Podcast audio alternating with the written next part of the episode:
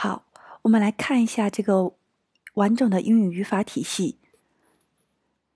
整个体系包含两大块儿，第一块是十大基础语法点，第二块是十大重难点语法点。但是由于学生的年龄和学习的年限，我们可能会在不同的阶段考察大家有不同的侧重点。那我们分阶段来看一下，初中生。基本需要大家掌握十大基础语法点即可。这基础十大基础语法点，我们详细的来看一下，有这么几个部分。重点我们会涉及到基础语法点，涉及到名词、代词、动词、形容词、副词、介词、连词、冠词这几大词性。然后是重点的句式方面，简单句、各种句式。以及重中之重就是三大从句：定语从句、名词性从句和状语从句。那每一个语法点，我们都会下述包含三到四条语法规则。比如说以动词为例，那关于动词的讲解我分成四点。第一个规则是关于动词的单复数，也就是我们通常所说的主谓一致。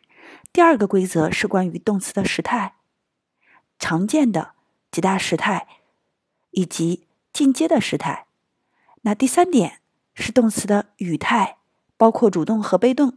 第四点是这个动词的语气，陈述语气、疑问语气和虚拟语气。那每一个条目下，我们都会涉及到几大具体的细则，每个细则我们在辅以记忆的基础上，再辅以相应的练习题、单选题来进行巩固和消化。那么，高中生阶段，除了需要灵活运用十大基础语法点以外，我们需要掌握十大重难点语法点。这十大重难点语法点包括标点、平行结构、as 引导定语从句、though 这个小词做副词，还有倒装句、虚拟语气、独立主格、插入语、悬垂修饰语以及句子结构。复杂句、长难句。那在我们掌握了十大基础语法点和十大重难点的前提下，我们应该实现的一个教学目标，就是可以分析地道英文期刊中的长难句，可以迅速的把一个长难句的主干能够抓出来。这个时候，我们不仅是用对单选题的规则记忆，最重要的是能做长难句的阅读理解。看到一个四至五行的句子，不会感到畏惧，而能迅速抓到主干，get 到重点含义。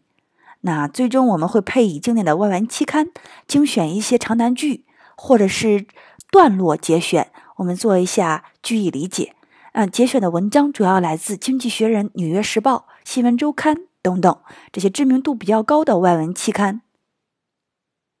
那大家能够做到这一点，相信高考英语不会低于一百三，或者不会低于一百四。